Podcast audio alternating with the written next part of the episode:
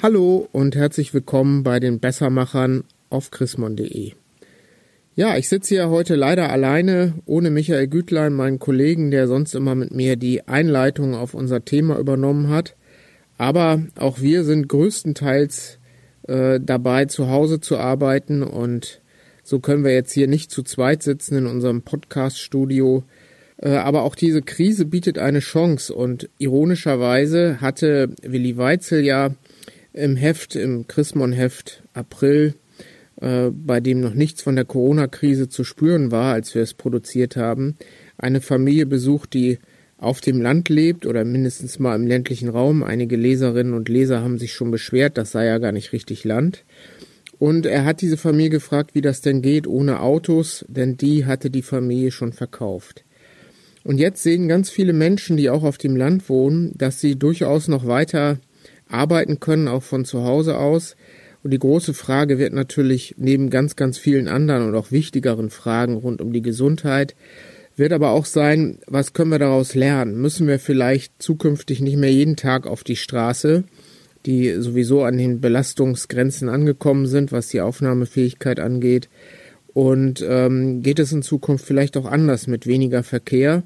Und ist man dann auf dem Land mobiler, indem man ironischerweise eben dann für ein paar Arbeitstage vielleicht im Monat oder in der Woche gar nicht mehr mobil sein muss. Solche Fragen habe ich mit Melanie Herget gesprochen.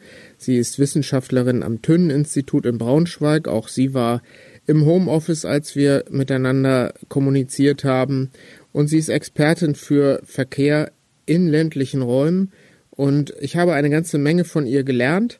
Und ja, wir, also mein Kollege Michael Gütlein äh, tut das im Geiste und ich, Nils Husmann von Chrismon, wir laden Sie jetzt sehr herzlich ein, sich einfach mal auf andere Gedanken jenseits des Virus zu bringen, auch wenn das anfangs natürlich, wie gesagt, auch schon Thema war. Viel Spaß mit unserer Folge und bis bald.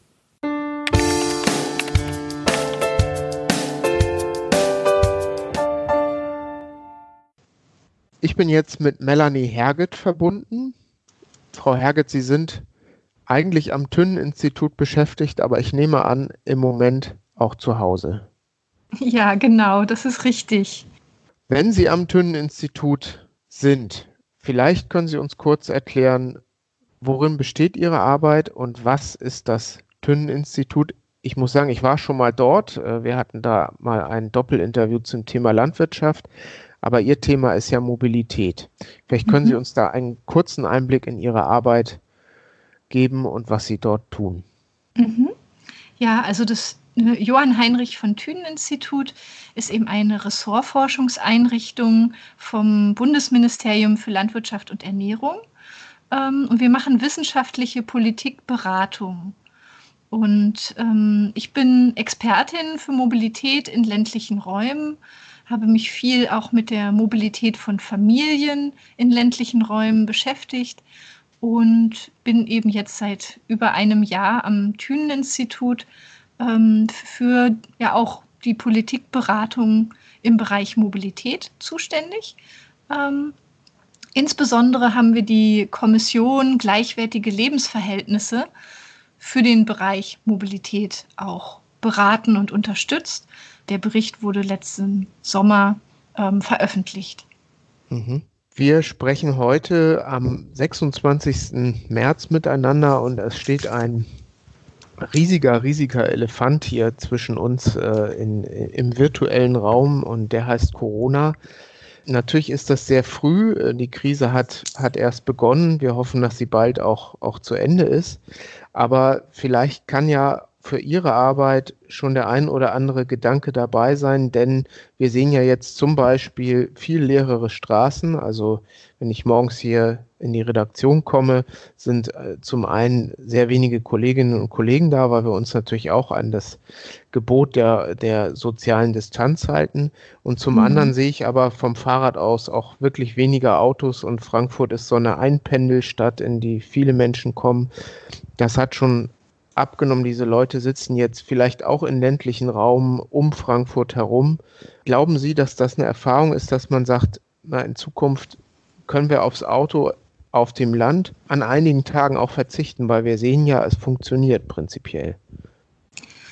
Ja, also ich denke schon, dass darin eine Chance liegen könnte. Die wird aber natürlich unterschiedlich ausfallen, je nach Arbeitgeber. Also die Chance besteht tatsächlich darin, dass vielleicht auch bislang eher vorsichtige Arbeitgeber merken, dass die Arbeitnehmer trotzdem gute Arbeit leisten können. Ähm, es kann aber natürlich auch in die andere Richtung gehen, ne? wenn, wenn viele Arbeitskräfte durch die ja gleichzeitig geschlossenen Schulen auch Schwierigkeiten haben mit der Kinderbetreuung, dann kann auch nicht erwartet werden, dass man in gleichem Umfang acht Stunden am Tag ähm, produktiv konzentriert arbeiten kann, wenn dann eben Kinder im Hintergrund ähm, ja, sich nicht so einfach bändigen lassen und denen dann tatsächlich auch der soziale Kontakt mit Gleichaltrigen fehlt. Also ich denke, da werden in beiderlei Richtungen positive wie äh, negative Erfahrungen laufen. Mhm. Ähm, was man so sieht bei der Verkehrsmittelwahl ist eben auch positiv wie negativ. Also ähm, natürlich gibt es zum jetzigen Zeitpunkt keine repräsentativen Umfragen oder Daten, ähm, mit denen man dazu Aussagen treffen kann. Ähm, aber natürlich so unter Kolleginnen und Kollegen über Deutschland verteilt, ähm, die im Bereich Mobilitätsforschung arbeiten, unterhält man sich natürlich darüber. Ne? Wie, wie ist es bei euch vor Ort? Und ähm, da ist schon festzustellen, dass die Leute eben verstärkt den, den öffentlichen Verkehr meiden. Mhm. Ähm, was natürlich auch dramatisch ist, weil gerade in den Städten fehlen dann die Einkünfte aus den, aus den Ticketverkäufen. Ähm, und stattdessen, statt öffentliche Verkehrsmittel, nutzen die Leute dann eben mehr das Fahrrad oder aber auch den privaten Pkw. Mhm. Und die pri private Pkw-Nutzung geht natürlich stark zurück durch Homeoffice. Also das sieht man eben auch. Ja, es gibt ja auch re regelrecht den Aufruf, glaube ich, durch den Gesundheitsminister dann jetzt Fahrrad zu fahren, aber eben bevor man sich in, in eine möglicherweise immer noch volle Bahn äh, setzt, dann doch lieber ins Auto zu steigen. Ähm, aber da haben Sie ja, sicher recht, da muss man erstmal sehen, wie, wohin die Reise geht, sozusagen. Ja, ja, ja, Menschen ändern ihr Verhalten ja auch über einen längeren Zeitraum erst dauerhaft. Also ne, wenn man jetzt ein, zwei Wochen lang Fahrrad fährt, heißt das nicht, dass man das dann die nächsten Monate auch regelmäßig tut. Ähm, und man darf nicht vergessen, gerade beim Umstieg aufs Fahrrad braucht es sichere Infrastruktur. Und mhm. ähm, die ist eben nicht mit der Corona-Krise plötzlich da. Also gerade in ländlichen Räumen, wenn ein Teil der Strecke äh, als gefährlich empfunden wird, ähm, dann werden sie die Leute nicht einfach dazu bewegen können, das Fahrrad zu nehmen. Mhm. Also Corona hin oder her. Mhm. Wenn man da sozusagen längerfristig ähm, eine andere Verkehrsmittelnutzung erreichen möchte, dann braucht es wirklich auch infrastrukturelle Maßnahmen. Corona hin oder her, haben Sie gesagt. Ähm, äh, wir kommen jetzt zu den Fragen, ähm, die uns schon vor der Krise interessiert haben und danach sicher auch wieder interessieren werden. Wenn man mit Menschen aus ländlichen Räumen spricht, ich bin selbst auch auf dem Land aufgewachsen, da ist mir das auch begegnet. Da war äh, der 18. Geburtstag äh, ein Fest, weil man volljährig wurde und weil man ein Auto bekam. Und äh, das war immer mit dem Gedanken versehen, es geht ja nicht ohne. Ähm, und das ist meine Frage an Sie. Geht es überhaupt ohne Auto auf dem Land? Kann man das so pauschal fragen und sozusagen beantworten? Ja, das ist natürlich ähm, tatsächlich eine zugespitzte Frage, die ich als Wissenschaftlerin so pauschal nicht beantworten würde. Es liegt ja in der Natur der Wissenschaft, dass sie gerne differenziert, ähm, mhm. weil eben ländliche Räume nicht gleich ländliche Räume sind. Also mhm. ähm, es steht und fällt ganz viel auch mit der Mobilitätskultur, die über viele Jahre, Jahrzehnte gewachsen ist. Also es gibt ländliche Räume in Deutschland, die haben zum Beispiel ein sehr gut ausgebautes Fahrradnetz und haben kontinuierlich auch Geld in einen guten alltagsöffentlichen äh, Verkehr gesteckt. Ähm, da ist es eine ganz andere Grundsituation. Es gibt Alternativen zum Pkw, die auch alltagstauglich sind. Es gibt aber genauso gut die ländlichen Räume, wo das schwierig ist, wo der öffentliche Verkehr eigentlich nur noch auf den Schülerverkehr ausgerichtet ist und eben tatsächlich, sobald die Jugendlichen dann 18 sind, ähm, ja, dann auch froh sind, wenn sie nicht mehr diesen Bus nutzen müssen. Weil, das weiß man auch so aus der Verkehrsverhaltensforschung, wenn die Nutzung des Busses ja anderthalb bis zweimal so viel Zeit kostet, wie wenn man direkt mit dem Auto gebracht würde oder selber fährt, dann, dann ist es, wird es als Alltagsoption nicht angenommen. Mhm. Also dann wird eher auf Wege verzichtet oder sich mit anderen im Auto irgendwie zusammengetan, als dass man den Bus nutzt. Und deswegen ist das Thema Reisezeit. Wie schnell komme ich wirklich, wie direkt, ohne Umstiege komme ich wirklich ins nächste Mittel- oder Oberzentrum, ähm, wo dann ja auch die meisten Arbeitgeber und Einkaufsfreizeitgelegenheiten oft sind. Mhm. Sie haben schon durchblicken lassen, es gibt solche und solche Gegenden ähm, und manche haben, sagten Sie, viel Geld durchaus und Mühen investiert in schon seit längerer Zeit, um die Infrastruktur für ein Leben ohne oder mit wenig Auto zu verbessern. Ähm, ich finde es immer gut, wenn man eher über positive Beispiele spricht, an denen man sich orientieren kann. Fällt Ihnen da eine Region ein, wo das in besonderer Weise vielleicht gelungen ist? Ach, da gibt es jetzt nicht nur eine Region, finde ich. Also je nachdem auch, auf welches Verkehrsmittel man so schaut. Also die Verkehrsplanung spricht immer gerne beim öffentlichen Verkehr von Magistralisierung. Also dass man anstelle den Bus so spaghetti- oder meanderförmig die Dörfer abklappern lässt, guckt, wo sind eigentlich meine Hauptachsen und wie schaffe ich es auf diesen Hauptachsen wirklich am besten im Halbstundentakt einen attraktiven, schnellen Bus ja, als, als, als Rückgrat für alles Weitere zu schaffen. Mhm. Und dafür gibt es Beispiele, zum Beispiel ähm, aus dem Landkreis Potsdam-Mittelmark, ähm, äh, in der ja, kleineren Stadt Bad Belzig, im Landkreis Fechter.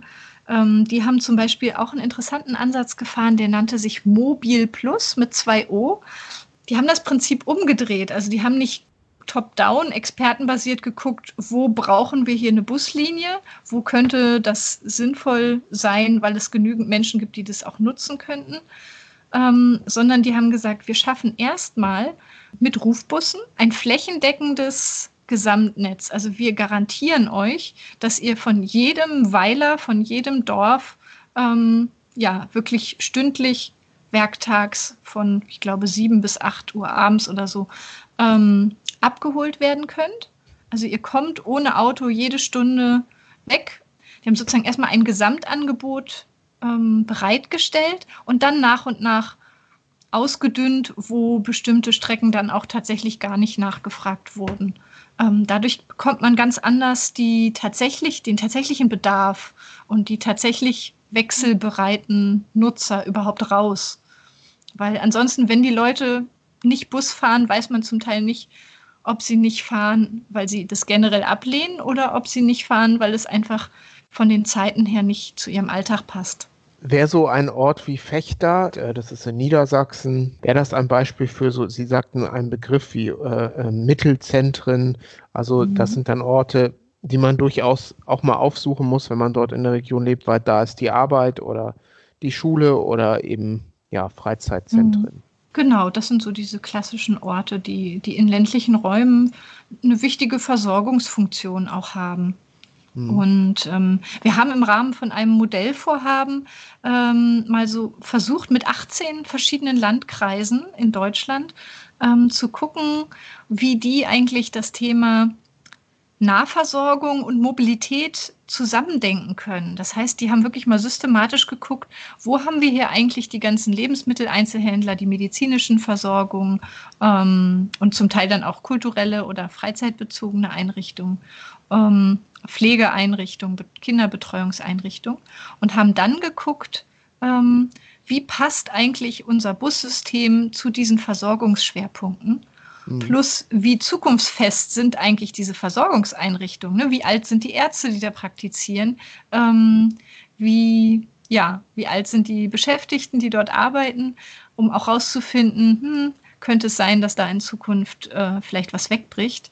Auch wie ist die Bevölkerungsprognose? Kann es sein, dass in dem Ort ähm, eben einfach sehr wenig Kinder sind und deswegen da die Bevölkerung stark zurückgehen wird? Also haben wirklich sehr komplex, sehr ganzheitlich das Thema Mobilität bearbeitet und am Ende viele kleine einzelne Verbesserungen getroffen, damit möglichst viele gut mit dem Bus auch zu den Zielen kommen, die fürs Leben ganz wichtig sind. Also wirklich mal von den Zielen her gedacht ähm, auch das finde ich ist ein, ein ganz wertvoller Ansatz beim Thema Mobilität im ländlichen Raum. Wir bauen ja immer in unserem Podcast hier auf die äh, Geschichten auf äh, und Gespräche, die Willi Weitzel für uns geführt hat. Und er war in dem Fall bei einer Familie, das ist schon klar, ländlicher Raum in Oberbayern, sicher eine sehr eher wohlhabende Gegend, so möchte ich es mal sagen. Das spielt bestimmt mhm. auch eine Rolle. Und die Familie hatte das Glück, eine S-Bahn-Trasse naja, Glück und Pech gleichermaßen. So schön ist eine S-Bahn sicher nicht, im, wenn die durch den mhm. Hintergarten fährt, aber ähm, sie war sehr gut erreichbar, 300 Meter zu Fuß. Ähm, mhm. Das macht wahrscheinlich alles einfacher, oder? Also wenn man so eine ja. ganz gute äh, öffentliche Verkehrsanbindung hat. Ja, das sind wie gesagt so die Hauptschlagadern im ländlichen mhm. Raum. Und das, das, ja, das Schwierigste, was passieren kann, ist, wenn es am Ende in einem, in einem Landkreis gar keine Hauptschlagadern mehr gibt, sondern eben nur noch so kleine, dünne Rinnsale. Dann, mhm. dann fehlt einfach ähm, überhaupt die Wahrnehmung, dass, es, dass, dass der Bus eine gute Alternative sein kann. Also ähm, insofern, was ich auch eingangs meinte, ne, wenn man eine, eine, gute Nähe oder auch eine gute direkte Anbindung hat an so eine Schnellbusachse oder auch an einen Schienenverkehr, dann ähm, kann man sehr gut auch ohne Auto im ländlichen Raum unterwegs sein. Entscheidend ist eben die Reisezeit. Schaffe ich es eben wirklich in der gleichen Zeit oder maximal eben, was weiß ich, zehn Minuten länger, Viertelstunde länger zum Beispiel zur Arbeit zu kommen. Gibt es da auch Menschen, die sagen, will aber unbedingt das Auto, ich bin darauf festgelegt, ob ich jetzt ein anderes Angebot habe oder nicht, ich halte daran fest? Ja, die gibt es sicherlich. Also, wobei man nicht vergessen darf, ähm, dass solche Mobilitätstypen nicht die Mehrheit der Bevölkerung sind.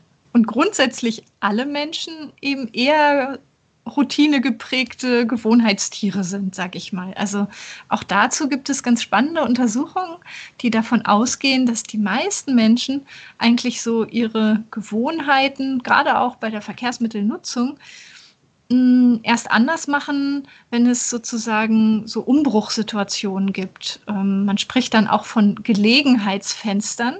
Das kann beispielsweise eben der Wechsel des Arbeitgebers sein, ein Umzug oder auch die Geburt des ersten Kindes oder der Eintritt ins Rentenalter.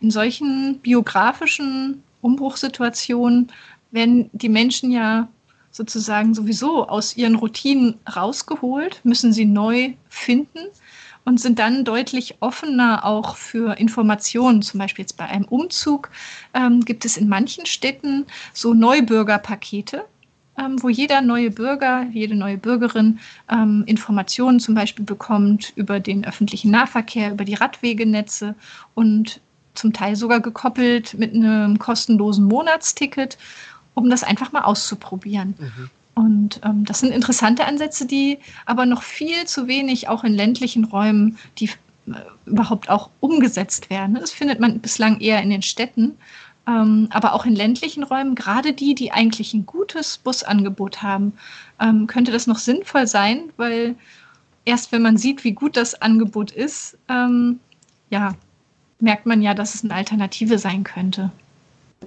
Ja, aber ich habe jetzt schon mal ein Vorurteil, das ich hatte, widerlegt bekommen. Ich dachte immer, Deutschland Autoland, äh, da kann ich anbieten, was ich will, äh, an guter Struktur.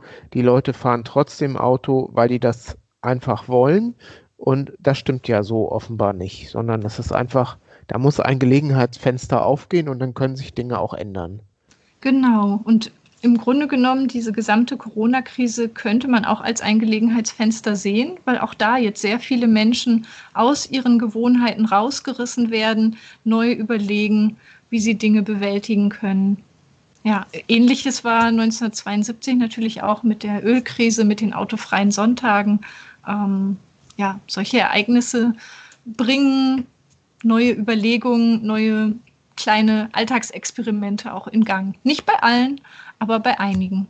Wir haben schon ein paar Mal ähm, auch über das Radfahren gesprochen. Mhm. Gibt es da Erkenntnisse, ähm, wie weit so eine Strecke sein darf, dass das noch eine Option für Menschen ist? Also da unterstelle ich jetzt auch für gesunde äh, Menschen, ähm, wobei das E-Bike äh, das hatten wir auch schon in der Serie, ja sicher auch noch eine schöne Alternative sein kann, äh, kann mhm. man sagen, so zehn Kilometer geht noch und dann äh, wird es auch schwierig, weil auch da die Leute einfach auf die Reisezeit äh, gucken, die sie da zurücklegen müssten. Genau, also das Thema Reisezeit spielt natürlich neben dem Wetter und neben dem Sicherheitsempfinden eine große Rolle, ob man das Fahrrad nutzt oder nicht, ob man es als Alternative ansieht oder nicht. Also die Wegelänge allein reicht da oft auch nicht aus, weil wenn wir jetzt beispielsweise im Landkreis Göttingen ähm, den ersten Radschnellweg in Niedersachsen nehmen, ähm, da kann man dann auch eine längere Strecke sehr komfortabel und schnell zurücklegen. Natürlich vor allem, wenn man auch ein entsprechendes Fahrrad hat, zum Beispiel ein Pedelec oder eben auch ein Rennrad oder ähnliches. Hingegen, ne, wenn die Wege einen schlechten ja, einfach einen schlechten Straßenbelag haben, wenn es viel Höhenunterschiede gibt ähm, oder eben auch als gefährlich empfundene Teilstrecken, dann ist eigentlich nicht die Wegelänge das Entscheidende, warum die Leute nicht das Fahrrad nutzen, äh, sondern andere Gründe. Ja, also in der Regel kann man schon so sagen, zwischen zwei und fünf, sechs Kilometern hat das Fahrrad auch ähm, seine Vorteile gegenüber dem Pkw aber natürlich noch mal anders, also in der Stadt noch mehr Vorteile als auf dem Land, weil auf dem Land die Autos einfach eine viel höhere Durchschnittsgeschwindigkeit haben. Die mhm. sind ja viel mehr dann auf Landstraßen äh, unterwegs, ähm, wo sie 80 Stundenkilometer fahren können, während in der Stadt dann oft nur 40 oder 50 möglich sind.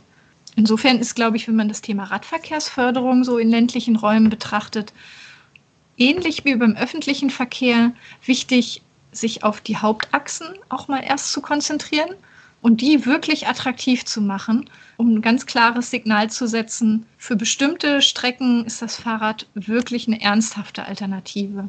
Wenn man dann nur mit der Gießkanne hier ein Schild mehr und da irgendwie fünf Meter Radweg mehr macht, äh, dann wird das nicht wahrgenommen in der Bevölkerung. Mhm. Und, ähm, und es ist wichtig, das Fahrrad nicht isoliert zu betrachten, sondern auch als ganz wichtigen Zubringer zum Beispiel zu solchen Bahn- und Bushauptachsen. Ähm, weil auch manchmal erst in der Kombination eine sinnvolle Alternative zum Auto entstehen kann. Dass ich es dann da abstellen kann, zum Beispiel trocken stehen, mhm. stellen kann und. Genau, dass ähm, ich nicht das Gefühl habe, hinterher ist mein Fahrrad geklaut oder beschädigt, oder dass ich auch das Fahrrad mitnehmen darf. Auch das ist ja längst nicht überall gegeben. Also ich, ich habe immer gern so das Bild, dass der Pkw im Grunde genommen so eine eierlegende Wollmilchsau ist. Also so, mhm. eine, so eine universelle Komplettlösung. Mhm. Und die anderen Verkehrsmittel sind demgegenüber eher wie ein Puzzle ähm, mhm. mit einzelnen Puzzlesteinen, die erst als Gesamtpuzzle eine, eine, eine überzeugende Alternative darstellen können. Und deswegen finde ich sehr wichtig, die, also zum Beispiel Fahrrad und Bus, Bahn nicht gegeneinander auszuspielen, sondern ganz klar zu gucken, wie kann ich die Stärken der einzelnen Verkehrsmittel gut kombinieren, sodass sie halt wirklich ja, zusammen ihr volles Potenzial entfalten können. So und möglichst vielen Menschen damit auch einen Mehrwert bieten es kann ja, also wir reden ja auch immer auf dem Hintergrund der, der Erderwärmung ähm, und, und des Klimawandels. Ähm, da ist ja jetzt die nächste eierlegende Wollmilchsau, ist mein Eindruck immer die E-Mobilität. Mhm. Ähm, also weg vom Verbrenner hin zum äh, Elektroauto. Ähm, dann würde sich ja wenigstens mal der Antrieb ändern und äh, unmittelbar keine Emissionen frei werden. Sicher, wenn wir dafür Kohlestrom nehmen, haben wir auch nicht so viel gewonnen. Ähm, mhm. Wie sehen Sie das? Wann haben wir das Elektroauto in ländlichen Räumen auch wirklich in die Fläche? Weil da höre ich auch immer mal, nee, das möchte ich nicht. Nachher bleibe ich da nach 50 Kilometern liegen oder ähm, ich muss das jeden Abend aufladen. Also was einem da so alles an Hindernissen einfallen kann. Hm. Also ich denke, diese sogenannte Reichweitenangst ist zum Teil auch unbegründet, braucht aber eigene Erfahrung. Also es gibt ja schon etliche Forschungsprojekte, die auch die Menschen über so Testphasen begleitet haben ähm, und die eigentlich durchweg die Erfahrung gemacht haben, dass genau diejenigen, die das öfter nutzen konnten, ein E-Auto, zu der Erfahrung gekommen sind, okay, das reicht eigentlich für meinen Alltag. Das hätte man zwar vorher auch gewusst, weil man weiß aus den Verkehrsdaten ja, wie groß so die Durchschnittslänge ist, die Menschen am Tag zurücklegen. Und das liegt in der Regel schon deutlich noch unter der, der Reichweite von den heutigen Elektroautos. Natürlich, wenn wir einen starken Winter haben, geht die Reichweite auch runter. Aber es wäre für deutlich mehr Haushalte eine machbare Alternative. Man darf aber den, den bisherigen Aufpreis nicht unterschätzen. Also mhm. in, der, in der Wahrnehmung vieler Menschen ist es sozusagen ein teureres Fahrzeug, was mehr Einschränkungen mit sich bringt. Ähm, und solange diese Wahrnehmung vorherrscht, glaube ich, wird es da nicht einen großen Umstieg geben. Da braucht es sicherlich noch eine deutlich verbreitetere Ladeinfrastruktur, die das Thema und, und auch Vorteile durch ähm, attraktive Parkplätze vielleicht im öffentlichen Raum, dass die Wahrnehmung ja sich auch verändert, dass es was sehr alltagstaugliches sein kann, was eben auch Vorteile noch mit sich bringt die irgendwie vielleicht diesen unangenehmen und für viele auch einfach im Moment gar nicht leistbaren Aufpreis mit sich bringt. Also im Gebrauchtwagenmarkt sieht man da schon mehr interessierte Nutzer. Über die Jahre hinweg wird es dann ja auch mehr äh, gebrauchte Elektrofahrzeuge geben, die dann im Anschaffungspreis ja auch eher in dem Bereich liegen, wie ihn, sage ich mal, Normalhaushalte sich leisten können.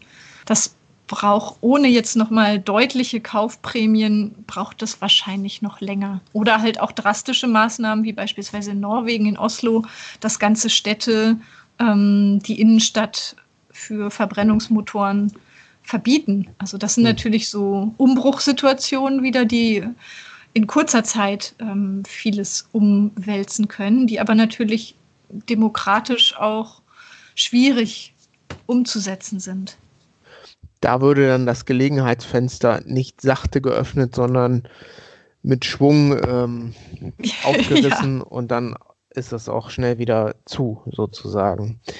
Gut, da kann die Corona-Krise natürlich auch einiges auslösen. Man denkt ja auch schon über Konjunkturprogramme nach. Wir hatten ja mal die Abwrackprämie.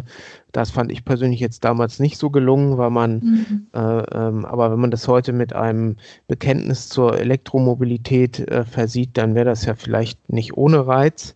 Ähm, Was ich noch als einen ganz wichtigen, mhm. spannenden Ansatz finde, ist ähm, wirklich über die Dienstfahrzeugflotten zu gehen, weil ja.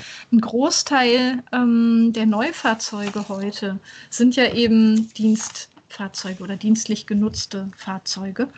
Und Darf ich, ich glaube, es sind irgendwie 65 Prozent aller Neuzulassungen sind gewerblich. Und da könnte man tatsächlich, wenn man das, wenn man da sozusagen die Zulassungsabgaben, die Gebühren oder auch das Dienstwagenprivileg ähm, koppelt an besonders verbrauchsarme Pkw. Ähm, und, und zum Beispiel auch mit einem jährlich sinkenden Schwellenwert an CO2, ähm, dann könnte man innerhalb kurzer Zeit die Zusammensetzung der Neuwagenflotte äh, auch viel schneller verändern. Also, ähm, weil da gibt es im Moment keinerlei Kopplung. Und ähm, das führt dazu, dass eben ja oft in den Branchen, wo dann eben so Dienstflotten üblich sind oder auch ein, ein Dienstwagen als Gehaltsbestandteil ähm, üblich ist, dass da eher große und energieintensive Fahrzeuge bevorzugt werden, weil das eben besonders prestigeträchtige Fahrzeuge sind, ähm, wo man das wirklich dann als Belohnung des Arbeitnehmers auch wertet. Und dass Fahrzeuge sind, die halt noch stärker eierlegende Wollmilchsäue sind, weil man auch große Strecken problemlos mit denen zurücklegen kann. Das ähm, also da, das finde ich einen wichtigen Ansatz, ne? noch zu gucken, wenn man wirklich die Zusammensetzung der Flotte in kurzer Zeit verändern will, dann muss man eigentlich an diese gewerblichen Fahrzeuge ran. Genau, man muss sich das vielleicht einfach mal vorstellen, 65 Prozent, das ist, äh, wenn ich mich an die Straße stelle und lasse drei Autos vorbeifahren, dann sind zwei davon ähm, ja eigentlich ja auch subventioniert. Das ist ja auch ein milliardenschwerer Posten äh, mhm. für den Staatshaushalt, weil das äh, würde jetzt sicher zu weit führen, da in die Verästelung des Steuerrechts einzusteigen, aber ähm, Sie haben es schon angedeutet, Gehaltsbestandteil, ähm, das hat dann eben steuerliche Einnahmeauswirkungen und ich meine mal gelesen zu haben, dass das drei Milliarden oder sogar noch mehr sind pro Jahr und mhm. vielleicht führt die Krise ja dazu, dass man das äh, umlenkt. Und das mhm. bringt mich schon zu der letzten Frage, denn ein anderer Hebel könnte ja auch die Pendlerpauschale sein. Einerseits und andererseits die CO2-Bepreisung, die kommen soll. Ähm, da erinnern wir uns alle an den vergangenen September, die großen Proteste äh, von mhm. Fridays for Future und dann äh, die große Enttäuschung, als ähm, das Ergebnis des Klimakabinetts bekannt wurde, mit einer mhm. sehr sachten, äh, äh mit einem sehr sachten Einstieg in die CO2-Bepreisung und ähm, ja sogar, glaube ich, eine Ausweitung der Pendlerpauschale. Die mhm. Pendlerpauschale besagt ja, ich kann steuerrechtlich geltend machen ähm, und das wirkt sich mindernd auf meine Steuern aus, wenn ich einen weiten Arbeitsweg habe. Also sicher ist das eine Härte, die da abgefedert wird, wenn ich einen weiten Weg habe, muss ich nicht so viel Steuern bezahlen, aber es ist ja auch irgendwie ein Anreiz zur Zersiedelung und äh, dass ich einen weiten Arbeitsweg in Kauf nehme und dann ist das Auto natürlich dann auch wieder im Mittelpunkt. Deswegen meine Frage, mhm. wie beurteilen Sie die Pendlerpauschale und auch mit Blick auf die CO2-Bepreisung, die kommt? Mhm. Ja, da gab es äh, kürzlich auch ganz spannende Berechnungen und Stellungnahmen von einigen deutschen Hochschullehrern im Verkehrsbereich zu, die offengelegt haben, dass die CO2-Steuer, so wie sie jetzt eingeführt werden soll, leider tatsächlich vor allem dazu führt, dass Besserverdienende davon profitieren.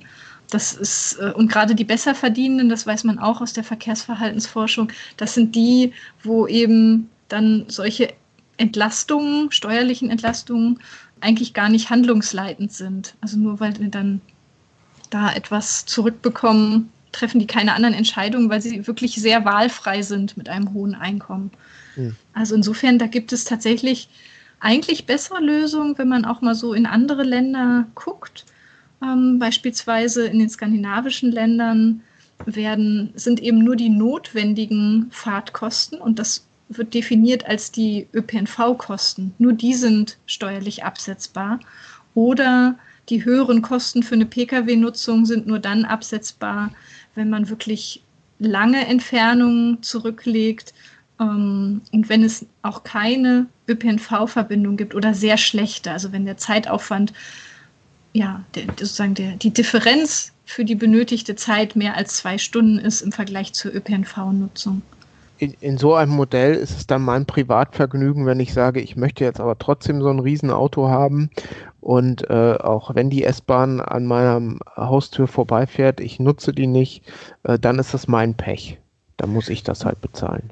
Genau, also ich denke, es ist schon wichtig in einer demokratischen Gesellschaft nicht vorzuschreiben, welches Verkehrsmittel man nutzen soll, aber natürlich zu gucken, wie sind eigentlich die Anreizstrukturen. Und wir haben derzeit keine, keine Kostenwahrheit ähm, im Verkehr. Also da ist auf, jeden, das ist auf jeden Fall noch eine ganz wichtige Stellschraube. Uns erscheint der Pkw oft als das günstige Verkehrsmittel ähm, da sind aber ganz viele versteckte, nicht angerechnete ökologische und soziale Kosten drin enthalten, die zum Beispiel bei, beim Bus und Bahn eigentlich ganz anders zutage treten. Und insofern glaube ich schon, man muss vorsichtig sein. Also die, an die Pendlerpauschale ranzugehen, ist, ist kein so einfaches Unterfangen, glaube ich, gerade in Deutschland, weil man gut gucken muss, wirklich, dass man Härtefälle nicht in Schwierigkeiten bringt. Ähm, und auch in ländlichen Räumen hat es andere Auswirkungen als in den Großstädten, weil wenn man jetzt sagt, die Pendlerpauschale schaffen wir einfach ab, dann haben sie in den großen Städten natürlich auch Alternativen, die sie nutzen können und wo einige dann sicherlich auch die Alternativen anders nutzen. Aber in ländlichen Räumen, wenn dort halt wirklich kein attraktives Alternativangebot ist, dann findet keine Verkehrsverlagerung statt, sondern dann hat man einfach nur eine höhere Belastung der privaten Haushalte. Also ich finde es sehr wichtig, dass man da intensiver drüber nachdenkt. Ähm, und ich glaube, das wird unabweigerlich kommen in den nächsten Jahren, dass auch so ein eher schwieriges Thema wie Pendlerpauschale nochmal angefasst wird. Ähm, aber man muss gut gucken, dass, dass sich das eben ja, auf, auf Geringverdiener konzentriert, dass die zum Beispiel auf Antrag dann äh, so einen Pendlerzuschlag erhalten, ähm, dass es sich auf diejenigen konzentriert, ähm, die eben auch wenig Alternativen wirklich vor Ort verfügbar haben. Ähm, ja, also man, und man muss natürlich über einen, einen gewissen Zeitraum sukzessive auslaufen, abflachen lassen. Ähm, also sonst, sonst hat man eben auch ja, einfach ein bisschen zu heftige Umwälzungen, ähm, die dann auch zu Spannungen führen können. Weil Pendeln ist zurzeit eben einfach günstiger als ein Umzug in der Regel. Und man muss natürlich beim Pendeln immer unterscheiden, sind das jetzt Pendelkosten, die wirklich rein beruflich veranlasst sind, weil wir haben immer instabilere Arbeitsverträge. Ähm, wir haben immer hochspezialisiertere Berufe und es ist, finde ich, menschlich und nachvollziehbar, dass man nicht mit jedem Arbeitgeberwechsel auch gleich umziehen will. Und, und da muss der Staat sozusagen auch helfen.